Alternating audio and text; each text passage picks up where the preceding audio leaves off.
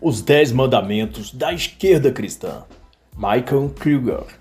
Este não é um audiobook ou narração da obra, mas uma análise em que faço comentários sobre o livro. Pode conter ilações, comparações ou exemplificações para com a cultura política do dia ou eventos atuais. O autor é teólogo, professor de Novo Testamento e Cristianismo Primitivo, doutor e mestre em divindade, escritor e exímio palestrante. É marido de Melissa Krieger e pai de Emma, John e Kate. Esta obra, por conseguinte, trata sobre o cristianismo progressista, como diz em seu título original. E este é uma espécie de versão ou interpretação marxista que se tem dado ao Evangelho, à vida cristã e a Deus, e a tudo que diz respeito à fé e ao cristianismo. E longe de ser um assunto que interesse apenas aos cristãos, esse tema deve importar a todos, porque se refere à liberdade de expressão, de pensamento e à própria liberdade de ser e existir. Posto isso, essa obra reflete uma questão crucial nossos tempos, de que a cultura moderna não apenas milita contra o cristianismo ou os valores cristãos de família, de espiritualidade, de conduta moral e outros, mas também e sobretudo busca infiltrar-se e mudá-los de dentro para fora, instalando-se por quanto como que um vírus letal que se insere no corpo da cristandade e a remodela para formar um tipo pior que se deforma a tal ponto de não ser visto e nem mais caracterizado como cristianismo. E vale a pena dizer que este é o processo pelo qual vem sendo criado a chamada religião global, que também, em certos termos, faz parte do novo mundo. E que na realidade, na melhor acepção ainda da palavra, é o estranho novo mundo, para citar eu a obra de Carl Tillman, que desvela os arquitetos dessa nova ordem global que na definição dele perspassa Marx, Nietzsche, Freud. De todo modo, Kruger traz a perspectiva de que o progressismo, ou esquerdismo, como é dito no Brasil e América Latina, não se trata apenas de uma visão ou versão do cristianismo quando aplicado nas denominações cristãs, mas sim uma nova religião uma outra e estranha doutrina, um outro evangelho. Por isso, amigo leitor, não se engane quando vir e ouvir de teologia da missão integral, teologia da libertação, teologia queer ou dessas coisas. Não se trata de uma perspectiva cristã ou evangélica, mas de uma outra e pérfida teologia e versão religiosa, que se tenta substituir e tomar o lugar da religião cristã como a conhecemos. O cristianismo progressista, sentencia então o autor, não é cristianismo. Simples e direto assim. E em sua reflexão, Krieger disserta que o cristianismo progressista detém o que chamam de terapêutica da fé, que é uma busca ou foco em valorizar o bem-estar humano, em se pretender criar para ele um ambiente onde todas as suas vontades, desejos e anseios sejam acomodadas, atendidas e a pessoa não se sinta nenhum desconforto ou mal-estar de nenhum tipo. Em outras palavras, o evangelho e o ambiente cristão é todo ajustado para abarcar seus traumas e pecados, e não de transformá-los e confrontá-los como é a essência da palavra de Cristo e o que significa ser cristão. O cristianismo é justamente o oposto disso. É a pregação da verdade, como um martelo a destruir os altares aos ídolos erguidos dentro de nós. Não importa se esse ídolo se chame pecado sexual, lascívia, drogas e vícios, bebedices, desonestidade, amor ao dinheiro ou o que for. O ídolo tem de ser destruído. E o evangelho cristão tem essa função e propósito. O próprio Cristo disse que veio destruir as obras infrutíferas das trevas. O machado é posto à raiz das árvores. E todo o ambiente de culto ou reunião cristã tem o dever de levar isso em conta de que as pessoas estão ali a ouvir o Evangelho como o sedento que espera receber a água que o saciará por dentro. Mas a mesma água espiritual que mata a sede do espírito também lava a sujeira desse mesmo espírito. E isso significa limpá-lo de suas imundícies espirituais, que em resumo se chama pecado. Mas, em oposto a isso, o novo evangelho e a nova religião que se tenta substituir o cristianismo atual idealiza a condição humana e afaga o ego do pecador em vez de confrontá-lo com a verdade da sua condição espiritual em rebelião a Deus. O novo evangelho fala que ele deve ter água encanada, saneamento, cesta básica e ajuda governamental. Mas não diz que ele deve se arrepender dos seus erros e se converter ao Senhor. Esse novo cristianismo faz da vida cristã uma espécie de terapia, onde todos sorridentes dão as mãos e celebram felizes o amor fraternal. Mas a verdadeira essência do cristianismo é abandonada. E esta é a simples verdade de que se deve abandonar o pecado para viver em comunhão com Deus. Qualquer proposta de que o cristianismo aceita tudo, ajusta-se a tudo e se acomoda a tudo é um falso evangelho e uma perversão religiosa progressista. Igreja emergente, evangelho integral, novas teologias ou teologia contextual são só novas nomenclaturas para as mesmas premissas diabólicas que desde sempre luta para se introduzir na igreja e corrompê-la. Transforma essa pedra em pão. Não foi o que o diabo disse a Cristo. Não quis ele ludibriar Jesus de que cuidar do corpo e de suas necessidades e vontades vem antes e acima de se cuidar do espírito e da santificação? Mas a questão é uma só. Para acomodar a mentira é preciso suprimir a verdade. Mas é isso que é o novo evangelho, a nova fé e a nova religião que a era moderna propõe e conta para isso com os principais líderes religiosos, políticos e acadêmicos atuais, e trabalham todos em favor dessa agenda perversa de expulsar do mundo o verdadeiro evangelho, o verdadeiro Cristo e a verdadeira fé todos substituídos por versões falsas e simulacros, mas que trabalham e atuam para a instalação desse outro evangelho. Mencionando eu aqui o contundente livro de Elisa Childers, que também trabalha brilhantemente esse tema, e eu recomendo. Para além disso, e para exemplificar o dito aqui, menciono que em janeiro de 2023, por ocasião do ciclo de catequese sobre a paixão de evangelizar, o zelo apostólico, foi anunciado por Bergoglio em 18 de janeiro desse ano, na Sala Paulo VI, no Vaticano, que a igreja não faz proselitismo, que isso é pagão. E explica-se que as pessoas devem ser atraídas para Jesus sem que falemos de Jesus. Isso é, falar de Cristo constrangeria a fé das pessoas. E por razões disso, de constranger as pessoas, um missionário católico no Brasil foi desligado das funções pela autoridade do Vaticano, sob essa então alegação de que falar de Jesus é fazer proselitismo. Na prática, cria-se uma atmosfera religiosa tão acolhedora, inclusiva, que não ousa denunciar os falsos deuses e o pecado da adoração a falsos deuses. Isso é, a verdade do evangelho torna-se proibida. E é assim. Natal, nova igreja inclusiva e multicultural do Senhor Bergoglio.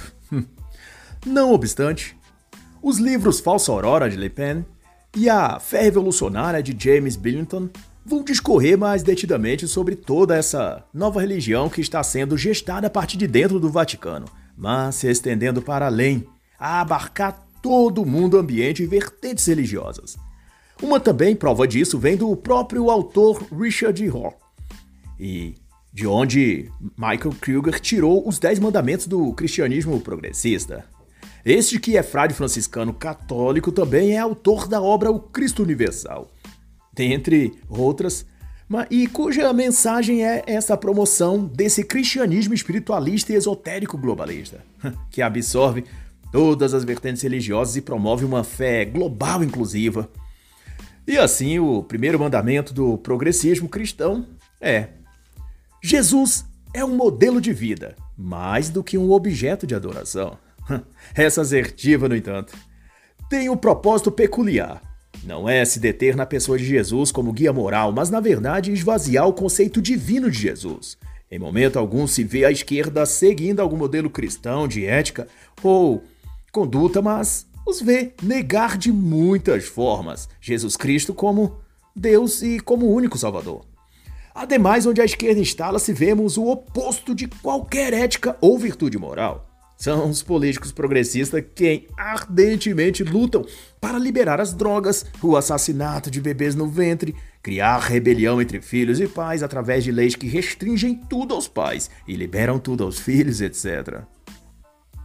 O fato é que esquerdistas, no geral, não seguem o exemplo moral de Jesus, mas não obstante fazem muito esforço para sabotar o culto de adoração a Jesus Logo, a premissa desse primeiro mandamento trata-se de um engodo, uma armadilha conceitual para domesticar a mente daqueles cristãos mais vulneráveis que vivem em cima do muro entre Barrabás e Jesus, como se dissessem que têm a obrigação moral de votar em Jesus, mas que, se olharmos bem, Barrabás era bem intencionado, estava tentando libertar o povo da opressão romana.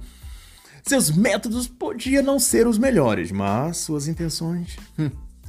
O que ocorre é que, ao afirmar mesmo apenas teoricamente que Jesus era um exemplo moral, não estão pretendendo seguir o seu exemplo, mas querendo equipará-lo com quaisquer outros modelos filosóficos que a humanidade tenha tido, como Maomé, Buda, Krishna, Confúcio, Gandhi. O que fazem é tirar a divindade de Cristo, para em seguida nivelá-lo com seres humanos normais. Dizer que Cristo era um modelo ético é o passo primeiro para em seguida dizer que, sendo ele homem como os outros, por melhor que tenham sido ou mais ético ou seus ensinamentos tenham sido bons, não foram perfeitos, assim como os de outros grandes gurus e filósofos que também não eram perfeitos. e daí começa-se então a fatiar o que Cristo ensinou e disse, separando o que convém aos progressistas como aquilo que possa ser usado na pauta da justiça social, mas deletando aquilo que pode se opor, por exemplo, à libertinagem das drogas, da promiscuidade e tudo que a esquerda tanto venera e adora. A proposta do marxismo, portanto, é muito clara. Reduzir Jesus da condição de Salvador para o status de homem sábio, e depois de homem sábio para homem comum, e depois de homem comum para um homem pecador como os outros, e assim, na impossibilidade de elevarem-se, porque tem a alma tão corrompida quanto o pai deles, o diabo, os progressistas diminuem a Cristo, até que deixe de ser adorado e seguido, o que nunca irá acontecer, é óbvio. Mas é assim que age o príncipe das trevas, instigando seus seguidores marxistas a derrubar Cristo do seu trono. Porque te elevaste a ti mesmo a estrela da manhã, querendo fazer teu trono acima das estrelas. Não é esse o texto da revelação sobre Satanás quando era Lúcifer, quando cobiçou o lugar de Deus? Pois o primeiro mandamento do cristianismo progressista é esse: tirar a divindade de Cristo. É isso que significa e assim, portanto, se tem o segundo mandamento do cristianismo progressista, que é afirmar o potencial das pessoas em vez de lembrá-las dos seus pecados. E na base de qualquer outra heresia que venham a criar, os cristãos progressistas se esforçam para manter uma raiz, a teologia do não pecado, ou do potencial humano.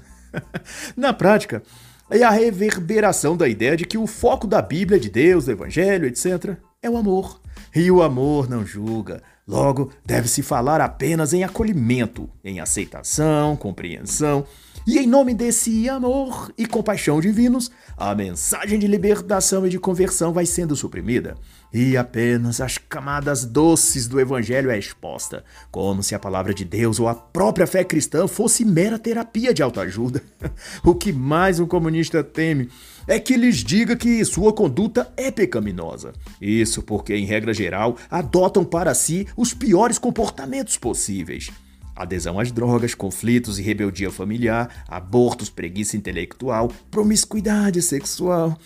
Assim, há uma razão bastante óbvia de por que rejeitam a palavra de Deus na sua integralidade. Há diversos pastores progressistas que antes eram tradicionais, mas então cederam ao pecado em suas vidas. E, por amor ao próprio pecado, passaram a defender todo tipo de má conduta e erros. A quem desses esteja no quinto divórcio. Outros que passaram a usar drogas foram descobertos em auditório ou se envolveram em esquemas de corrupção política em suas cidades e estados. Daí, só lhes restou duas alternativas: arrepender-se e retornar ao primeiro amor, ou abraçar de vez o pecado. E da escolha da segunda alternativa veio junto a rejeição a toda parte das Escrituras, que condena as suas atitudes. Mas, como diz o autor, a raiz de todo problema é o pecado. E para o pecado, o antídoto é o perdão de Deus, e esse é recebido a partir do arrependimento do pecador. Mas a proposta do segundo mandamento progressista é o oposto de se arrepender é impedir que se fale no pecado enquanto este vai sendo varrido para debaixo do púlpito dos templos religiosos, das batinas, dos ternos sofisticados ou para debaixo do tapete de seus gabinetes pastorais. é por isso que, no geral, os ditos cristãos progressistas desprezam a pregação da Bíblia e falam apenas em amor e inclusão.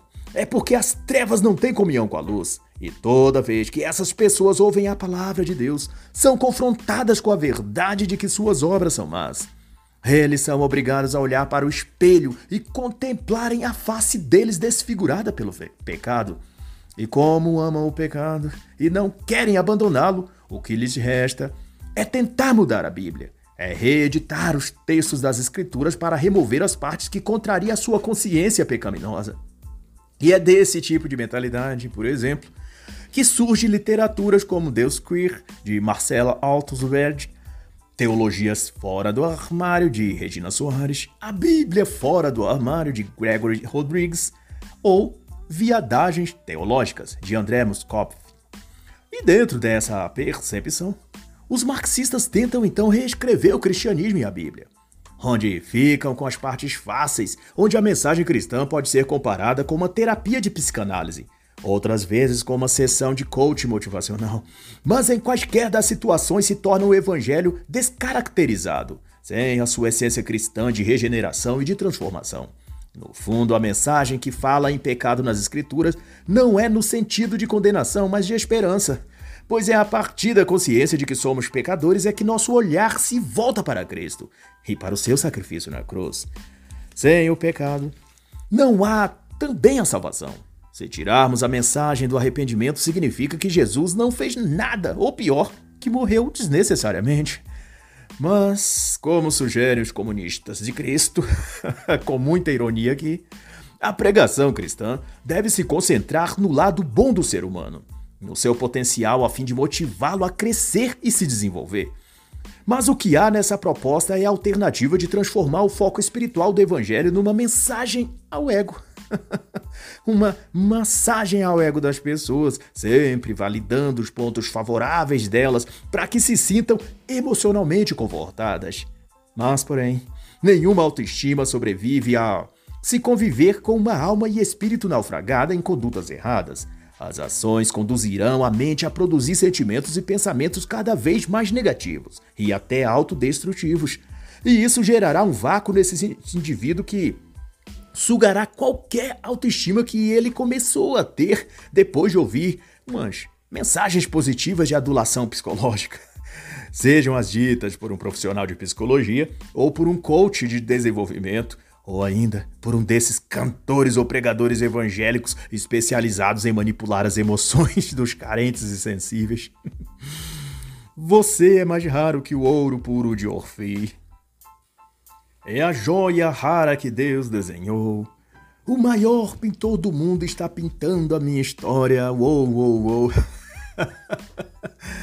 e é disso precisamente que se trata o cristianismo progressista: de elevar o ego humano através de bajulação, de elogios e de frases de efeito psicológico, a fim de que as pessoas no círculo cristão, ou no decorrer dos cultos, nas reuniões ou na vida em geral, possam se sentir cheias de encantamento sobre si mesmas, achando-se personalidades tão especiais que, ao invés delas adorarem a Deus, quem sabe o próprio Deus desça do céu só para adorar elas?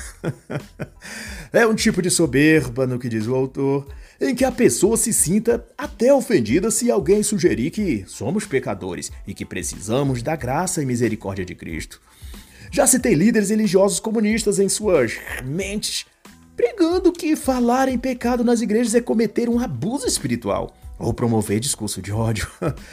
que os púlpitos só devem conter mensagens de amor, palavras de incentivo, palavras positivas, palavras que façam as pessoas se sentirem bem. Mas isso é enterrar o propósito do próprio cristianismo. Pois o evangelho nunca foi uma proposta de falar o que as pessoas querem ouvir. O propósito da palavra de Deus não é agradar as pessoas, mas de convencê-las do pecado, do juízo e da justiça, como é dito nas Escrituras.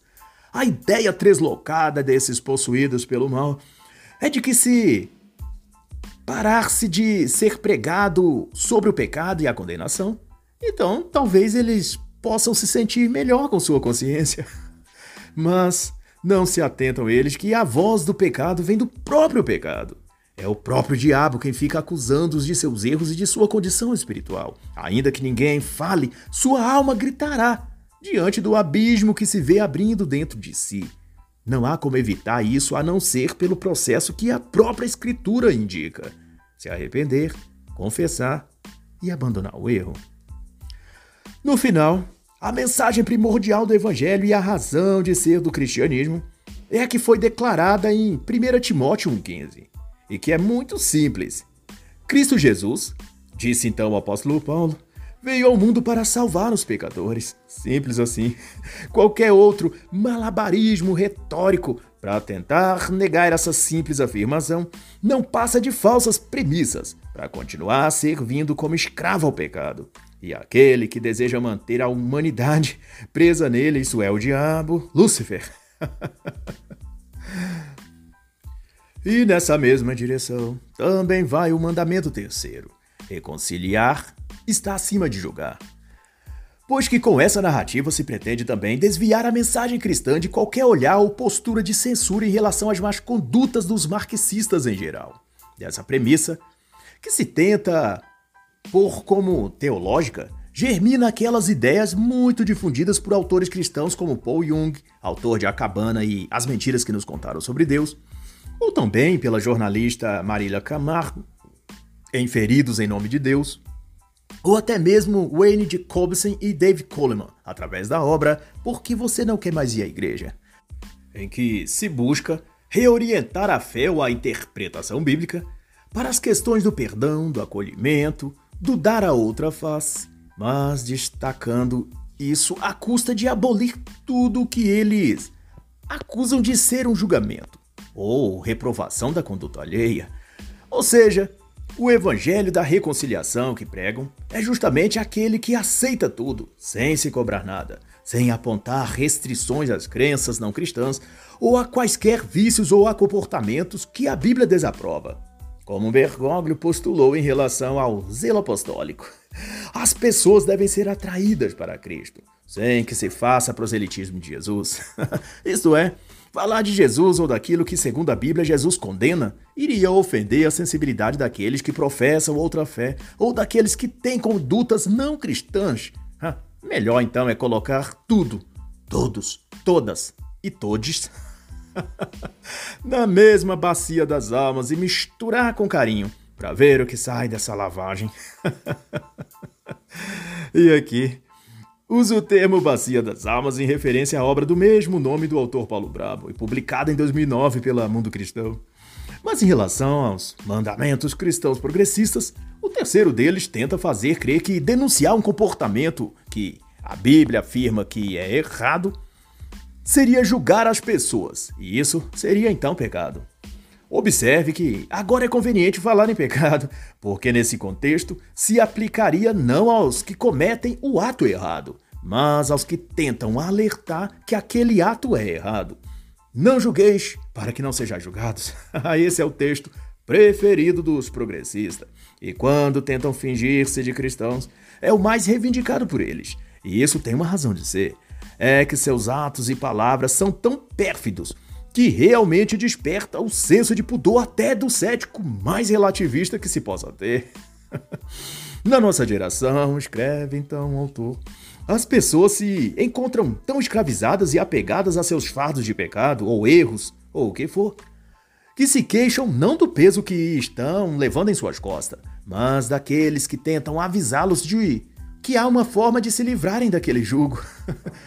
a indignação deles é contra quem fale de seus pecados de estimação, quem avisa-os da pedra traiçoeira no caminho à frente deles. Ah, esse vira seu inimigo.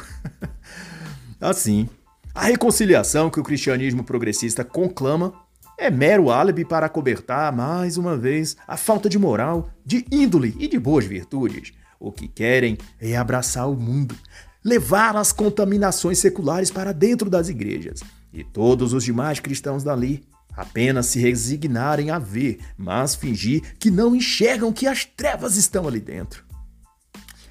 A mesma Bíblia, que diz em Mateus 7 para não julgardes, também diz em Efésios 5 para não associardes as obras infrutíferas das trevas e para condená-las.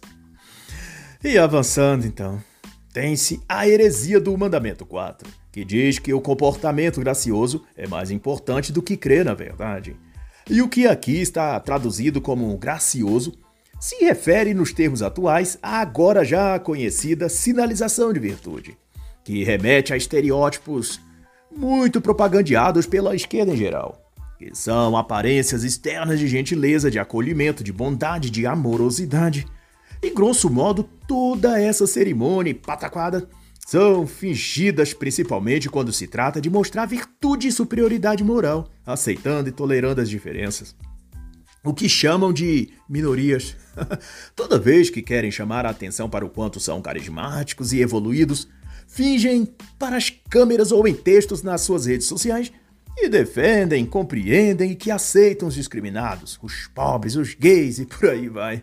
Mas essa é apenas a casca e o verniz que encobre a tirania e o ódio que sentem por todos os que não servem a seus interesses. Prova disso é que, em todos os países onde o comunismo foi instalado, rivais opositores e aliados descartáveis foram assassinados depois que o regime se consolidou. Hum, inclusive, essa foi uma das razões que levou Bella Dodd, uma das diretoras do Partido Comunista norte-americano nos anos 1930, a abandonar o comunismo e se converter a Deus na Igreja Católica pelo amparo e assistência espiritual do reverendíssimo arcebispo Fulton Sheen. Dodge foi perseguido e também viu muitos de seus companheiros e camaradas serem descartados e mortos depois pelo partido. Ela apresenta toda essa sua história no livro Escola das Trevas, o qual eu recomendo com veemência. Dito isso, é patente que a sinalização de virtude da esquerda é somente isso: uma sinalização que não aponta ou contém nenhuma substância e conteúdo. São apenas folhas de uma figueira sem frutos. A sinalização de virtude não passa, portanto, de uma efetivação da hipocrisia. Hum. Tem-se, então, depois disso, o quinto mandamento. Questionamentos certos são mais valiosos que respostas. E esse à parte tem por foco aquilo mesmo que é já o modus operandi do jornalismo esquerdista na imprensa. Finge-se de humilde e interessado na verdade e se põe a fazer perguntas e suposições capciosas para dali extrair alguma culpa ou pretexto para culpabilizar o alvo de seu ódio e ataque. Mas no contexto religioso, esse mandamento propõe que sejam destacadas no meio cristão as perguntas difíceis, aquelas que evocarão as respostas de que se buscam fugir. Na verdade, com essa retórica, os cristãos progressistas esperam fomentar a dúvida e gerar incredulidade, para então semear divisões e niilismo entre cristãos verdadeiros. Quando se fala em perguntas certas, estimulam doravante, pôr em xeque as verdades basilares que o cristianismo procura deter, e a partir disso desestruturar a fé da pessoa. É mais ou menos aquilo que o teólogo e ex-pastor Bart Ehrman faz e que desencadeou uma onda de neo-ateísmo dentro das igrejas norte-americanas. Por exemplo, quando propõe em seus livros algumas dessas ditas perguntas certas. Quem Jesus foi? Quem Jesus não foi? O que Jesus disse? O que Jesus não disse? Quando Jesus se tornou Deus? E por aí por diante. Colocadas em forma de perguntas, essas frases, que são títulos de suas obras, têm a finalidade de criar suspeitas de que talvez aquilo que o cristianismo apregoa acerca da Bíblia esteja errado. Jesus existiu ou não existiu? Quem escreveu as Bíblias? são outros os livros de Borgerman. E o desenrolar disso é que a pessoa vai sendo conduzida para um hábito mental de duvidar mas ao invés de buscar as respostas verdadeiras, o indivíduo se detém nas dúvidas, naquele estado de suspeita sobre tudo e sobre o que ensina a Bíblia ou o cristianismo. A dúvida só é salutar quando a pessoa está honestamente buscando a verdade, as respostas a seus questionamentos. Quando a pessoa duvida de tudo, questiona tudo, mas tem a preguiça intelectual para buscar as respostas, ela ficará prisioneira de suas incertezas e nunca dará o passo seguinte para encontrar a verdade. Mas também, como já se abriu as dúvidas, também não conseguirá ela retornar àquele estado anterior de inocência que ela estava. a máxima aqui, então, é a seguinte: ao abrir a porta que estava fechada, vá até o fim por ela. O problema é que achar o tesouro da verdade cristã demanda o devido esforço de cavar a terra, de tirar os móveis do lugar até achar a dracma perdida, para fazer uma alusão ao texto bíblico de Lucas 15:8. Por trás na realidade da sugestão desse mandamento progressista de questionar a Bíblia nos pontos mais difíceis, não está o desejo pela verdade, porque isso seria salutar e produziria o efeito que ocorreu ao jornalista investigativo Lee Strubel, que, de ateu convicto, tornou-se convertido cristão e pastor após empreender uma jornada investigativa para provar que a Bíblia estava errada e que Deus não existia. Assim como tudo que a Bíblia afirma como verdades não suportaria o rigor de questionamentos ateus sérios e de uma apuração rigorosa. dizia Lee Strubel, e ele se dispôs a essa empreitada de provar a mentira da Bíblia depois que sua esposa converteu-se a Cristo. E ele então pensou que, com as perguntas certas, a Bíblia ou Deus seria desmascarados. Mas ocorreu o oposto. Ele chegou às respostas e à verdade mais bela que se poderia encontrar. Tudo isso ele documenta no livro best-seller Em Defesa de Cristo, lançado por diversas editoras no Brasil. A primeira, salvo engano, a editora Vida Acadêmica em 1998. Mas teve outras edições, como a Thomas Nelson em 2019 e por aí. No geral, quando falam em questionar os esquerdistas de dentro ou de fora da igreja, não estão em sincera busca da verdade, mas apenas querendo propor que não há verdade, nem objetiva e nem absoluta. Questionar a verdade para eles significa questionar a existência da verdade, supondo então que a verdade é relativa e, no escopo dessa colocação, fomentar a descrença no cristianismo, em Deus e também na Bíblia, e abraçar, por conseguinte, todas as velharias carcomidas do espiritualismo oriental esotérico promulgado, por exemplo, por e Blavatsky, pela Teosofia, pela New Age, ou os conceitos de Urântia, ou da nova religião universal, como agora se diz. Tudo remendo do mesmo trapo. E quanto a isso, o conselho das escrituras é um. Não se põe remendo de pano novo em vestido velho, como dito em Mateus 9,16. E essas novas teologias, ou novas fés ou religião, são isso remendo novo em vestidos velhos. São adornos e abordagens atualizadas com novas linguagens e termos para revitalizar a mais antiga de todas as práticas, o anticristianismo. a rebelião do homem contra Deus, que começou com a rebeldia de Lúcifer contra o Criador. No fim, todas essas espiritualidades modernas são equivalências das espiritualidades antigas, desde o Egito, Suméria, Babilônia que se resume, no geral, a negar a Deus e a criar uma religião do homem, uma fé sem Cristo. E o propósito disso é simples: é que dois corpos não ocupam o mesmo espaço ao mesmo tempo. Hum. Então, ao tirar Deus do coração, da mente ou do espírito da pessoa, outro ser, que se supõe também um Deus, toma o seu lugar. No caso, o trono de Deus que Satanás quis roubar o lugar não é um local no universo ou no céu apenas, mas também, principalmente, no coração dos seres humanos. Enquanto a tudo isso, não poderia deixar de recomendar então as excelentes obras Encontrando a Verdade. Cinco princípios para desmascarar o ateísmo, o secularismo e outros substitutos de Deus. E Jesus entre deuses seculares, ambos de Nancy Peirce, uma das minhas autoras favoritas. E os mandamentos progressistas então seguem. Agora o sexto, a busca pessoal é o mais importante. e outra vez, estamos diante de mais uma heresia sorrateira introduzida para corromper a base da fé do cristianismo. Dessa vez se estimula não questionamento ou se colocar em xeque as verdades da Bíblia, etc. Mas algo mais sutil e até mais inspirador, que é afirmar ou acreditar para si mesmo que se está em busca de sua verdade ou caminho pessoal.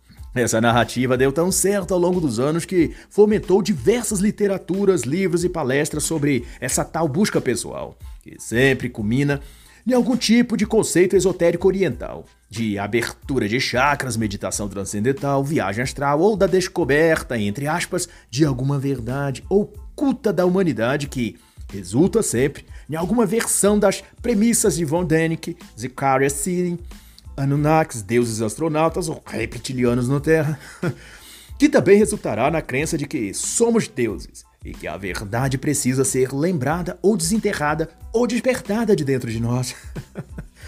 no Ocidente, esse tipo de ideologia espiritualista teve muita aderência desde autores populares como Paulo Coelho nos anos 1980, com obras como O Diário de um Mago, de 1987, e traduzido para 40 idiomas em 150 países, O Alquimista, lançado em 1988, ou Brida, em 1990, que justamente narra a jornada espiritual pessoal de uma jovem praticante de magia, até ela encontrar o despertar de si mesma a sua origem, a sua missão e qual é o seu verdadeiro chamado e propósito na vida. É o mesmo enredo que O Diário de um Mago, onde o próprio Paulo Coelho percorreu sua jornada do herói pelo caminho de São Tiago de Compostela, na Espanha, em que no trajeto passou por desafios espirituais que ao fim lhe deram a graduação buscada por ele na ordem mística da qual ele fazia parte na época. Seu despertar é simbolizado pelo recebimento pelo grão-mestre de sua ordem da Espada do Guerreiro da Luz. O que também se iguala à jornada de Santiago, o protagonista da ficção alquimista, onde esse deixa a sua terra natal e o seu lar para empreender um trajeto ou jornada pessoal de despertamento interior, tendo sido convocado a isso por recorrentes sonhos espirituais que ele tinha. Por demais, esse é o tom, finalidade e encaminhamento almejado pelo sexto mandamento do cristianismo progressista, estimular a busca de um saber oculto, de uma verdade escondida e de um despertamento superior que elevará o indivíduo a conhecimentos especiais. E isso é atrativo porque indivíduos com baixa autoestima necessitam nutrir esse pensamento de que são diferentes ou incompreendidos porque são especiais e que sua inconformidade ou desencaixe com a sociedade é porque ele tem um superpoder secreto e adormecido que só se manifestará após ele deixar o seu lugar comum e peregrinar no caminho e jornada pessoal de autoconhecimento.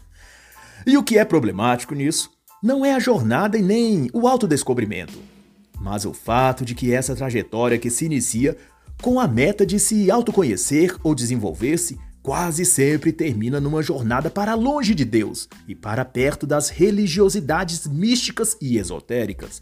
O que começa com um vídeo de motivação coach na internet, buscando desenvolvimento pessoal para o corpo, para as finanças e para a mente, termina um tempo depois numa sessão de meditação zen, na posição de lótus, tentando abrir os chakras e despertar Kundalini. e é por isso mesmo que o progressismo incentiva esse tipo de busca. É porque sabem que no meio do percurso eles têm posto armadilhas que desviem o peregrino da rota e meta original levando-o a lugares que não lhe farão bem espiritualmente e nem o desenvolverão como ele pretendia.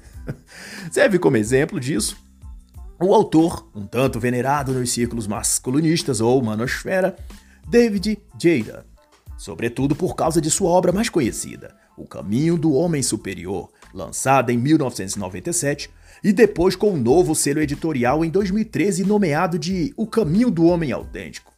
Jada capturou o imaginário de muitos homens e jovens em fase de desenvolvimento, ao lhes propor um caminho de autodescobrimento, em que o menino traça uma jornada desafiadora pela vida e relação familiar com os pais. É introduzido na cultura e sociedade e se perde ao tentar achar seu lugar no grupo de amigos e vida social. Depois tem o desafio de lidar com a vida sentimental e os primeiros relacionamentos. Um tempo depois vem a paixão, a vida profissional e, no fim de tudo, a frustração de que nada deu certo para ele. Então, esse autor supôs entender tudo isso e guiar, como ele diz, os jovens do sexo masculino a uma jornada vencedora dos desafios de lidar com as mulheres, com o trabalho e com o desejo sexual. E tudo tinha a expectativa de ser um conhecimento maravilhoso e surpreendente, até que então David Jada resolveu introduzir nos seus ensinos as velhas bagagens espiritualistas do misticismo oriental. e o que era para ser filosófico, psicológico e pessoal, se desvelou a ser uma busca mística, esotérica e alquímica, no sentido do despertar espiritual. E concomitante, se descobriu que Jada não era um pensador filósofo da machosfera, mas um típico guru esotérico praticante do yoga, da meditação budista e do sexo tântrico. e dentre seus ensinos e caminhos que propunha, estava o sexo grupal tântrico e outras formas orgásmicas de despertar a Kundalini, a serpente guardiã da sabedoria espiritual. É claro que David Jada não faz nada com o intuito de prejudicar as pessoas. Até acredito que ele esteja imbuído da nobre intenção de evoluir e desenvolver os homens em geral. Mas duvido que aquilo que ele chama de caminho do sexo ritual e da espiritualidade orgásmica possa trazer de fato alguma evolução.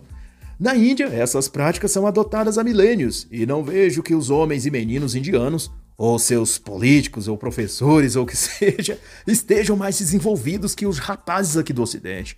Talvez seja até o contrário. E a maniginice lá seja até mais forte do que aqui, já que lá se tem o hábito de se espiritualizar tudo. As mulheres costumam ser endeusadas na figura e representação de fato de deusas empoderadas. Sita, ou Lashmi, Kali, ou Mahakali, Shakit, que além de deusa da sabedoria é também a esposa poderosa de Brahma. Tem Inanna, uma versão da Isis egípcia, a Ganexa, Skanda, Parvati, companheira de Shiva, Radha, Ganga, Anarsuya. A lista é interminável. Mas, em se tratando de David Jada, suas obras e conselhos são mais místicos que filosóficos e o desenvolvimento que ele propõe é esotérico. Por exemplo, num dos capítulos do seu livro ele ensina a yoga sexual, com a finalidade de libertação espiritual absoluta. Mas, ao contrário de ser algo prático e simples, é na realidade uma amálgama de conceitos transcendentais sobre fazer amor com o cosmos, liberar a força da rendição para liberar o orgasmo divino e por aí vai. Bom, eu não sei você, mas eu imagino que, que dá para viver sem isso, né? não sei se é tão necessário ou fundamental para qualquer homem ele fazer amor com o universo ou experimentar o orgasmo divino. assim, fico alerta a quem quiser se servir dele de que muitas vezes a jornada pessoal do desenvolvimento acaba pegando um desvio para achar outra coisa no final, que nada tem a ver com desenvolvimento, mas com aprisionamento espiritual. Aos masculinistas e confrades em particular, eu deixo somente a mensagem de que eu vi homens que começaram com a Red Pill e depois foram dar aulas de meditação transcendental e conexão espiritual com a natureza. E também quem depois de tomar a Red Pill e afirmar que era um homem desperto e seguindo seu próprio caminho, acabou num consultório terapêutico, submetendo-se à hipnose e regressão de vidas passadas, algo que é totalmente místico e nada tem a ver com desenvolvimento pessoal. E no sétimo mandamento, para continuar a análise, é posto que suprir ou atender às necessidades emergentes das pessoas é mais relevante que manter ou defender a instituição igreja. Dado isso, se tem aqui toda a conflagração do que prescreve e defende a teologia da missão integral, para citar a vertente evangélica e a teologia da libertação para dizer a versão católica. Nesse tema, é dito pelos progressistas que a finalidade e missão da igreja é ajudar os pobres, atender os oprimidos e as minorias necessitadas.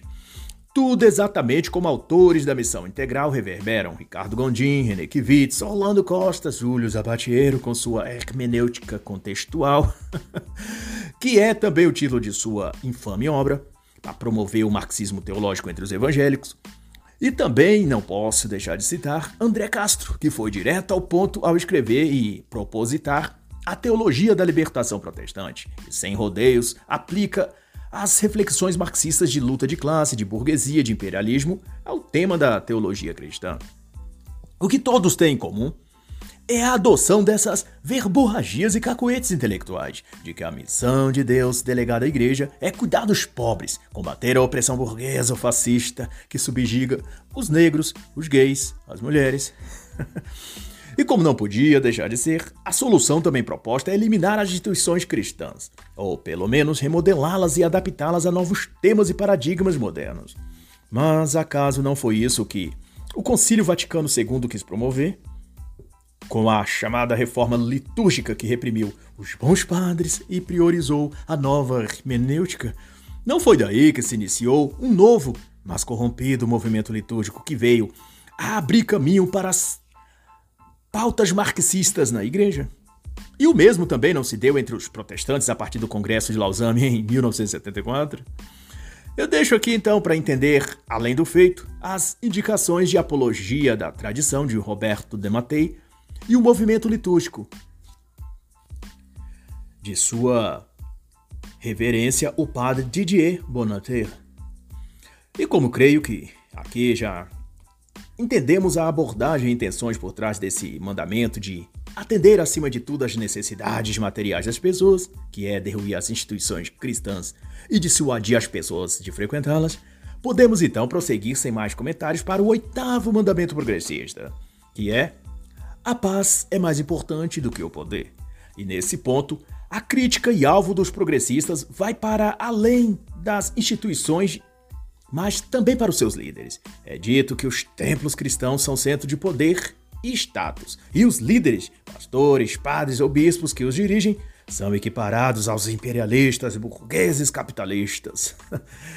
e não é mera coincidência se você encontrar aqui termos e expressões que correspondem aos termos marxistas, se referindo aos Estados Unidos e ao capitalismo.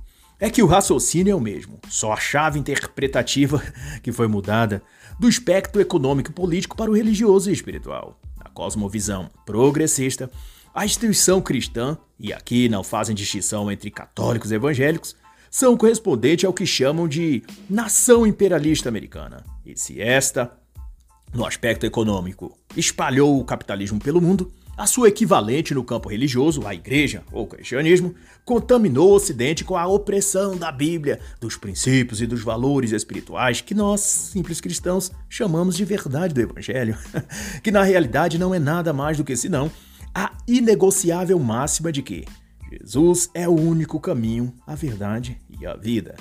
E sem ele, ninguém vai ao Pai. Mas essas são verdades para quem está morto espiritualmente negarem, perseguir e então buscar destruir a fé é a opção que eles acham para nivelar todos a sua estatura espiritual, que é rasa, patética e imunda. E para esse fim de acusar a igreja e seus líderes de déspotas tiranos ou imperialistas opressores, os progressistas vestidos de rebanho cristão utilizam do velho golpezinho de tomar a parte por seu todo isso é, se utilizam de alguns exemplos isolados de maus líderes, pastores ou padres, para desqualificar todo o cristianismo ou os cristãos no geral. Mas essa é uma tática espúria porque a própria Bíblia já prescreve que nem todos os que dizem Senhor, Senhor entrarão no reino dos céus.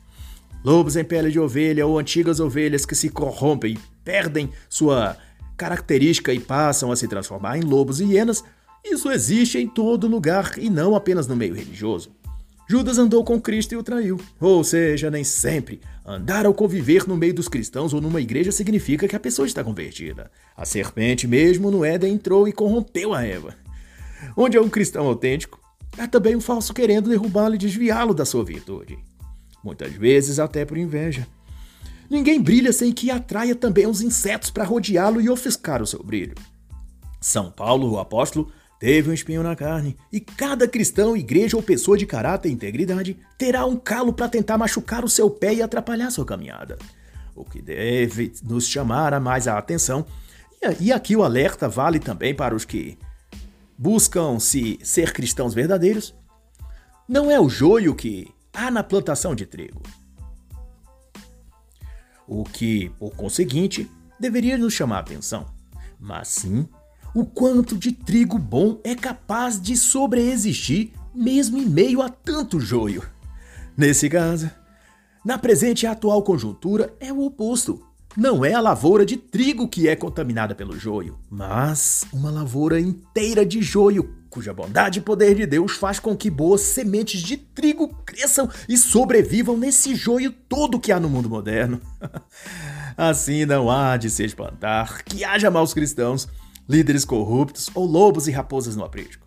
Mas é espetacular que Deus tenha preservado verdadeiros cristãos, líderes e leigos no mundo que jaz totalmente no maligno. Corrupção e pecado é a regra. Aqueles que fazem o oposto disso é que são a prova e testemunho vivo de que Deus é bom o tempo todo. E o tempo todo Deus é bom. No mais, quando este mandamento fala em buscar a paz, ou que a paz é mais importante que o poder, se trata apenas de um jogo de palavras, com o mesmo sentido duplo de que a palavra paz significa para eles o mesmo que a expressão pacificar quer dizer hoje no contexto da política para os esquerdistas. Paz, em vez de poder, é pacificar a opinião pública em torno de uma só bandeira, a vermelha. É unificar todos no mesmo ideal seja político ou seja religioso, e qualquer uma das esferas vai ao final apontar para a mesma direção uma ordem totalitária global. No cenário político chamado de Novo Normal ou Great Reset, e no religioso denominado de Iniciativa Internacional das Igrejas Unidas. Já o mandamento 9 é totalmente descabido, dados os padrões morais tão derruídos da esquerda. Diz que amor deve ser mais buscado do que sexo. Mas, para merecer alguma atenção nessa fala, os progressistas deveriam antes parar de promover ídolos, ícones, músicas e artistas que divulgam a promiscuidade em geral e o sexo. Basta olhar as matérias diárias nos maiores veículos de comunicação digitais e a chamada de entrada será alguma atriz de novela ou participante do Big Brother Brasil ou da Fazenda posando de fio dental ou comentando seu novo romance lésbico. Mas ao falar de amor, ou que a esquerda tem em mente, é a mesma pretensão de sempre, de relativizar todas as condutas imorais e chamar os que discordam de propagadores do ódio intolerante. Eles falam de amor, mas o significado ou aquilo que denominam de amor são as práticas e condutas que os cristãos chamam, baseado nas escrituras, de lascívia, de luxúria, de devassidão, de iniquidade. Enfim, acho que os esquerdistas chamam de amor e você terá a clara definição do que a Bíblia denomina de pecado, de concupiscência da carne, de opressão maligna, de império das trevas e da morte. E o décimo mandamento dos cristãos esquerdistas ou cristianismo progressista é o resumo, então, e síntese de tudo que Karl Marx pronunciou diz que a vida nesse mundo é mais importante do que a vida no mundo vindouro. Marx ressaltou em todas as suas obras que a vida material e o bem-estar do corpo deve ser o sentido e busca do proletário. Comida, roupas e todo o conforto que dizia que o capitalista tem, Marx sentenciou que deveria pertencer aos pobres e trabalhadores. E a partir disso e desse sentimento e visão, a vida material passou a ser elevada acima de toda outra coisa. E daí Todo o sofrimento humano foi sendo interpretado pela esquerda como tendo sua causa e raiz na mais-valia que o capitalista burguês lhes negava. Adaptado para a linguagem religiosa, os progressistas dentro das igrejas tratou de fomentar a mesma busca e concentração exclusiva nas coisas desse mundo. E os cristãos foram sendo ensinados, com mais ênfase ainda a partir da teologia da missão integral, que o sentido de ser do cristianismo é dar aos pobres comida, dar aos sem-teto moradia e conceder benesses sociais às pessoas e cristãos. Há outros muitos argumentos e textos da Bíblia que tentam justificar essa assistência aos famintos e ênfase nas coisas materiais. Mas, como tudo que vem do marxismo, só são verborragias defecadas por comunistas de terno ou batina e com a Bíblia na mão, mas o diabo no coração, nós podemos ficar por aqui mesmo. Basta dizer que Cristo anunciou que o reino de Deus não é desse mundo e que aqui teremos aflições. Ajudar ao próximo, dar apoio social, tudo isso compõe as obras que todo cristão e a instituição igreja deve operar e promover. Mas para que isso seja feito, não é necessário acabar com o capitalismo eliminar a classe média, usar a linguagem neutra de gênero ou idolatrar Che Guevara, ajudar os pobres e necessitados, não tem nada a ver com o marxismo ou com toda essa lavagem que a esquerda despeja sobre a sociedade.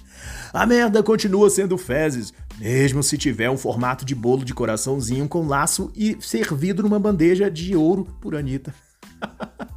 ou por Kleber Lucas, ou por Alexandre de Moraes. por Klaus Schwab, por William Bonner, Bill Gates, Leonardo Boff, Lula, ou qualquer outro espécime desses. assim, por tudo mais que se poderia dizer, tudo se resume a que o ideal mais alto do cristianismo é que Deus amou o mundo de tal maneira que deu seu Filho unigênito para que todos os que nele creia não pereça, mas tenha vida eterna. E assim então está escrito: Quem pratica a verdade vem para a luz, a fim de que suas obras sejam manifestas, porque são feitas em Deus. Mas todo aquele que faz o mal odeia a luz. João 3, 16, 20 e 21. E assim, encerra a análise da obra Os Dez Mandamentos da Esquerda Cristã, de Michael Kruger.